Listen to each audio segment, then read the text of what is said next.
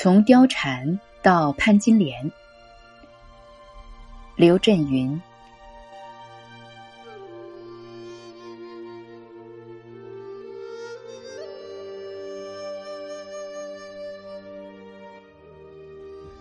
二零一四年五月二十八日，著名作家、中国人民大学教授刘震云，在人民大学通识教育大讲堂“作家谈写作”系列讲座中，做了以“当故事告诉现实，从貂蝉到潘金莲”为主题的演讲。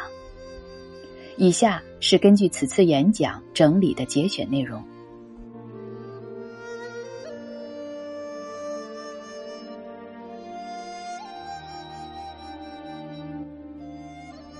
跟大家说一说故事与现实之间的关系。刚才有个同学说我长得比较帅，那我就说一说我们中国历史上的几个美女。这是第一讲，是故事告诉现实。下一讲讲过美女，我主要讲帅哥，就是现实告诉故事，主要是讲我。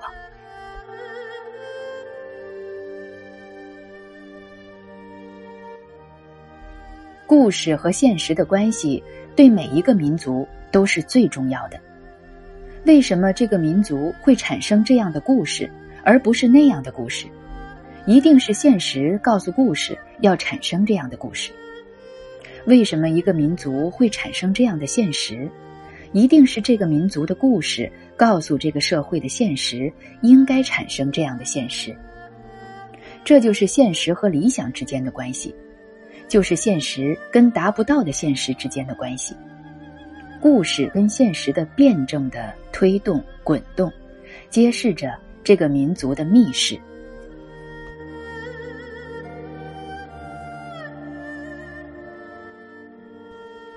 虞姬、杨玉环、潘金莲、李师师、林娘子，大家都熟悉吧？今天我们主要谈这几位对中国历史的重要作用。他们在历史的关键时刻拨动过我们这个民族时间和空间的指针。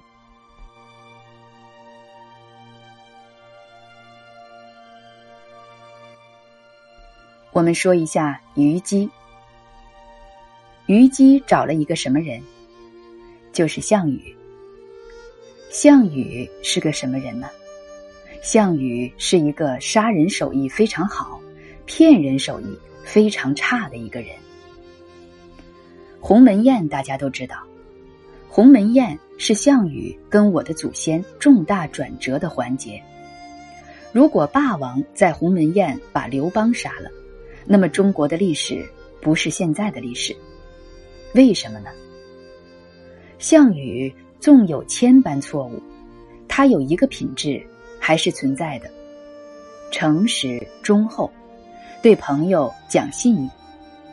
但刘邦是一个什么人呢？是一个流氓，毫无信义，说话从来不算数。但他最后成了汉高祖。这样的历史对人的教育是什么呢？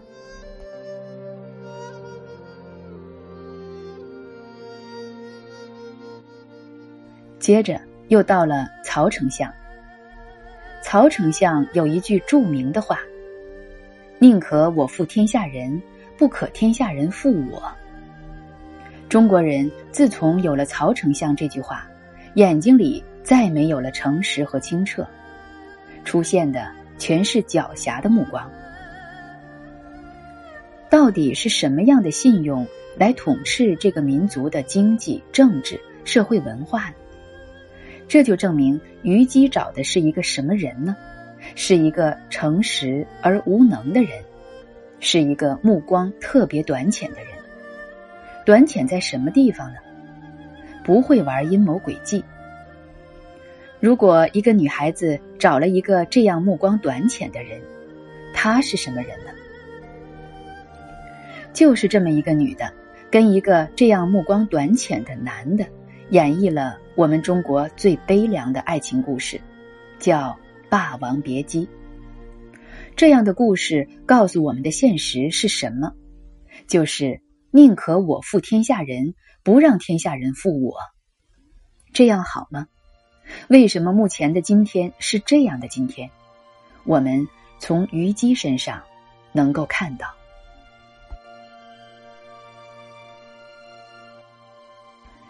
这样并无社会和政治价值，只有艺术价值的伟大的爱情故事，只会演绎，不会对现实有任何作用。《霸王别姬》很感人，为什么呢？老实人最后倒霉，所有看剧的人都会特别同情，但这个同情是非常廉价的。有一个唱段：看大王在帐中合衣睡稳，我这里出帐外且散愁情。轻一步走向前荒郊站定，猛抬头见碧落月色清明。这是我们感动人的故事。我再说一说杨玉环。杨玉环是什么人？我们民族凡是感人的故事，都是反贞洁的、反纲常的、反道德的、反人类的。可能大家之前没有思索过这个问题，希望大家想想。杨玉环原来是寿王的妃子。最后成了玄宗的老婆。现实中，哪一个能把他的儿媳妇娶到家？我估计在座的人做不到，但是他做到了。唐朝白居易写了一首《长恨歌》，白先生糊涂，没有抓到这个事物的实质。还有就是武则天。武则天是什么人？他跟杨玉环。正好是反着的，反爬灰。爬灰和反爬灰的历史形成了这样的感人的故事。我们遵循常识的时候，忽略了另外的常识。你不是人生的，是畜生生的，这是骂人的话。但是我家祖上刘邦四处跟人说我不是人生的，是我妈上山割草的时候碰到蛇生的。北京有句骂人的话：“姑娘生的。”如果大家熟读圣经的话，我们的主是从哪儿来的？如果大家研究过佛经的话，释迦牟尼是哪儿来的呢？制定这些规则的人是永远不遵循这些规则的；制定这些道德的人是永远不遵守这个道德的。日常人的常识。是非常识的人规定的，我们是按照常识在生活，但我们是不是应该想一想，这个常识是从哪儿来的？是从非常识来的。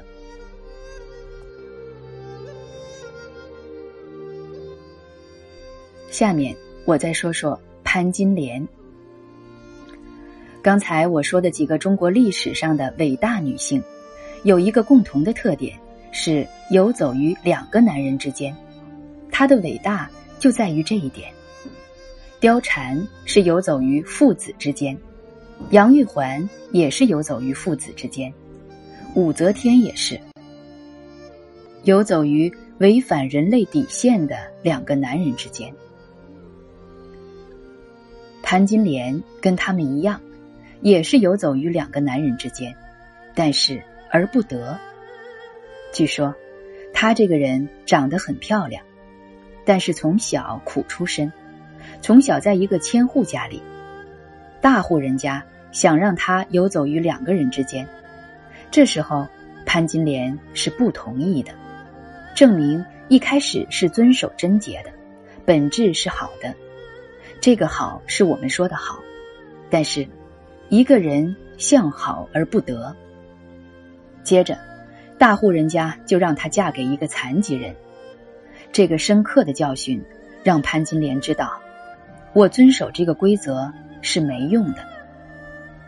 所以他寻找的是英雄，英雄来了，谁呀？打死过一只老虎，但是打死老虎这个人，跟争夺整个天下的人相比，确实还不算是英雄。跟董卓和吕布比起来，跟太宗、高宗和玄宗比起来，但是潘金莲说：“如果我这辈子想摸着董卓、吕布、太宗、高宗和玄宗这样的人，是不可能的。打一个老虎对我来说就是英雄。”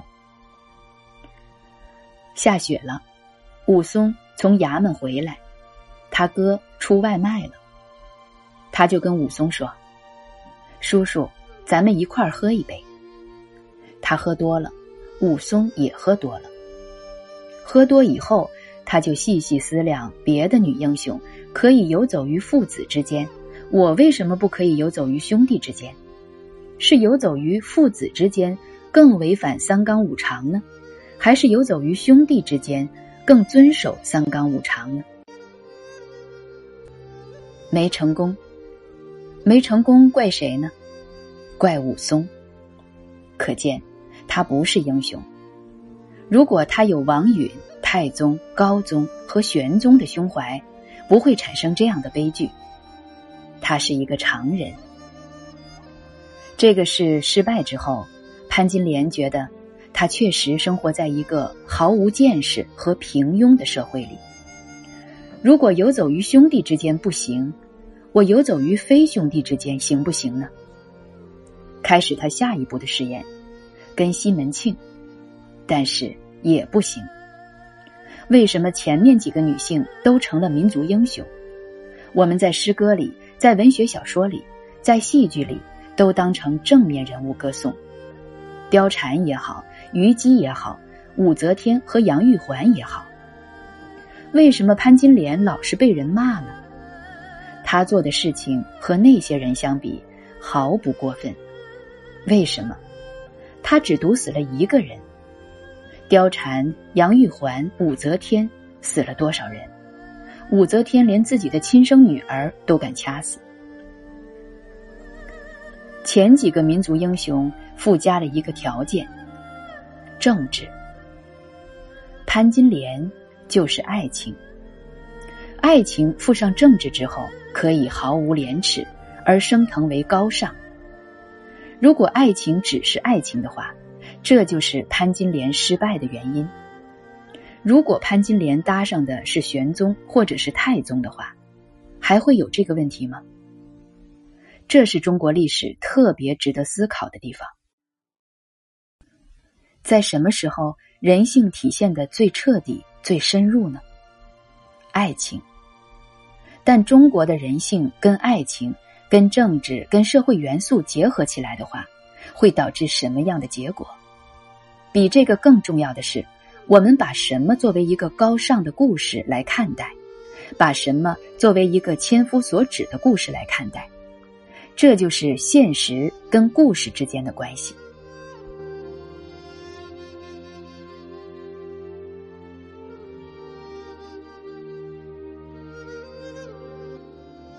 下面，我想着重说一下林娘子。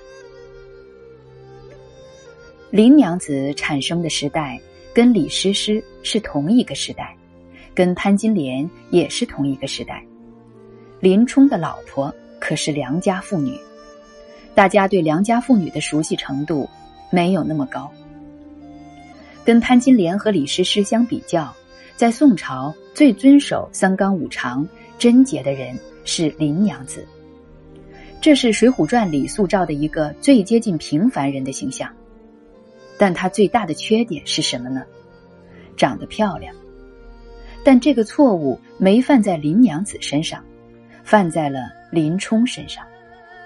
林冲不该找一个漂亮的女孩子当老婆，谁可以呢？是玄宗、太宗、董卓这种人。但林娘子有一个小毛病，就是不会生孩子。现在有时候在街上看到不孕不育的广告，我第一个想起的就是林娘子。林冲就跟娘子说：“不着急。”人间解决不了的问题，你我解决不了的问题，我们可以交给上帝。所以，明天早上起得早点儿，一块儿去烧香。我们是常人，但产生非凡的人不是常人，他确实不是人生的。我们找不是人生的人来给我们生一个孩子。林冲是个什么人呢？是一个手艺特别好的人。什么手艺特别好呢？杀人的手艺。八十万禁军教头，开封，中国宋朝的首都在这儿。我从小也生长在首都郊区。大家知道宋朝的官话是什么话吗？那时候北京话叫什么？胡语。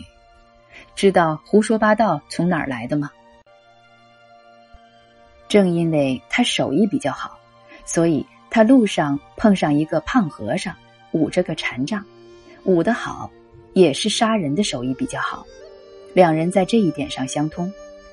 林冲觉得这个事儿比生孩子要大，说：“太太，你跟锦儿还去岳庙，该怎么烧香怎么烧香，我来跟师傅聊聊杀人的事儿。”两人说的全是江湖上的话，就证明在宋朝的时候。到林娘子这个时代，已经有两个系统，一个系统是 CCTV 的话，一个系统是微博的话。这是林冲说的。两人说着微博上的那些传言，聊得特别投机。就在这时，锦儿来了，把林冲拉回了现实，拉回了目前的正常社会，说：“官人，你还在这儿聊天？你娘子被人欺负了。”林冲的第一反应不可能，说我是谁呀？我是八十万禁军教头，我不欺负别的娘子就是好事儿了，谁敢欺负我的娘子呢？锦儿继续说：“官人是真的。”林冲跳过墙到岳庙去，发现有几个不良少年要把林娘子拉到宾馆，林冲拔起拳头就打。接着，你看下一句。施耐庵先生的水平，快赶上刘震云了。手到空中，先自软了，因为那少年一扭头，是谁？高衙内。是谁？又碰到干爹了。中国的历史，干爹遍地呀。接着，衙内说误会。接着，林冲问了娘子一句话，很奇怪。不曾被这厮玷污吧？林娘子回答：“还未曾。”高俅是一个伟大的政治家，伟大在什么地方呢？他没有利用林冲的缺点置林冲于死地，而是利用了林冲的优点。林冲杀人手艺特别好，喜欢宝刀。一个人如果利用你的弱点的话，不可怕。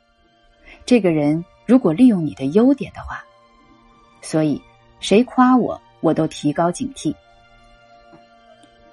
白虎节堂，接着林冲被赐配沧州。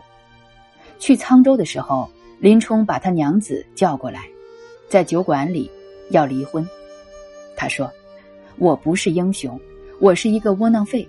咱俩离了婚，你就可以找一个好人家。”这个时候。林冲脑子里有所觉悟，他知道好和坏是一个什么样的概念。如果让他的娘子找一个好人家，那他是什么呢？他不就是坏人家吗？他为什么是坏人家呢？因为他不遵守这些东西。好和坏的概念，林冲在这个时候是觉悟的。好就是坏，坏就是好。娘子说：“我跟你说了多少回了，我未曾玷污啊，为什么我们要离婚呢？”然后林冲说了一句话：“你好，我也好。”然后离了。林娘子没同意，但林娘子的爹是高瞻远瞩。接着，林冲就放心上路了。接着就是风雪山神庙，火烧草料场。非把林冲置于死地而后快，这是高俅比林冲高明的地方。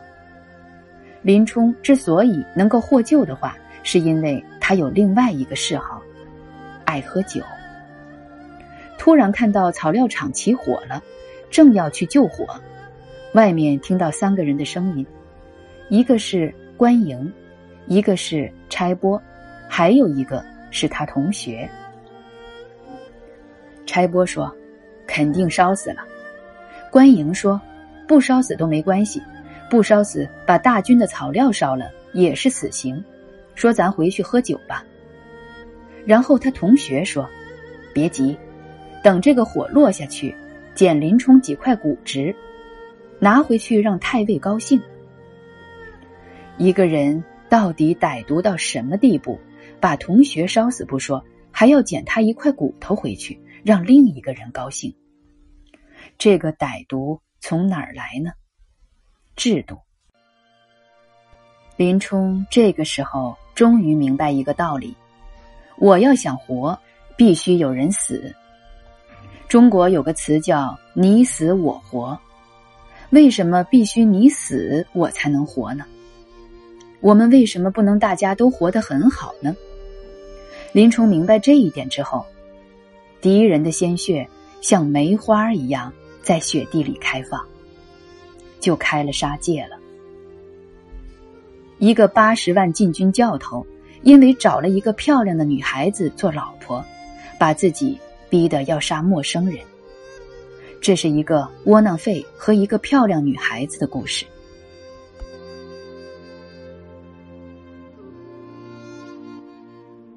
水浒传》里还写到一个女性，是一个杀人的女性，孙二娘。这个女性跟前面几个女性最大的不同是，她没规则。她跟武大是一个职业，都是卖包子的。武大包子里是猪肉，孙二娘包子里是人肉。看《水浒传》的时候，看到孙二娘杀人的操作间里充满了阳光。一个社会黑暗到什么程度，阳光才会从杀人间里出来？回顾一下这几个女性的下场：貂蝉是不知去向，虞姬自杀了，杨玉环被杀了，潘金莲被杀了，孙二娘杀人。这是这几个女性给我们的启示。启示说明两个字：见识。中国人，我们的见识是什么见识？从秦一直到这些时代产生的经济的架构、社会的架构，包括对社会秩序的建立，有没有区别？如果一个民族几千年都没有转折的话，很麻烦了。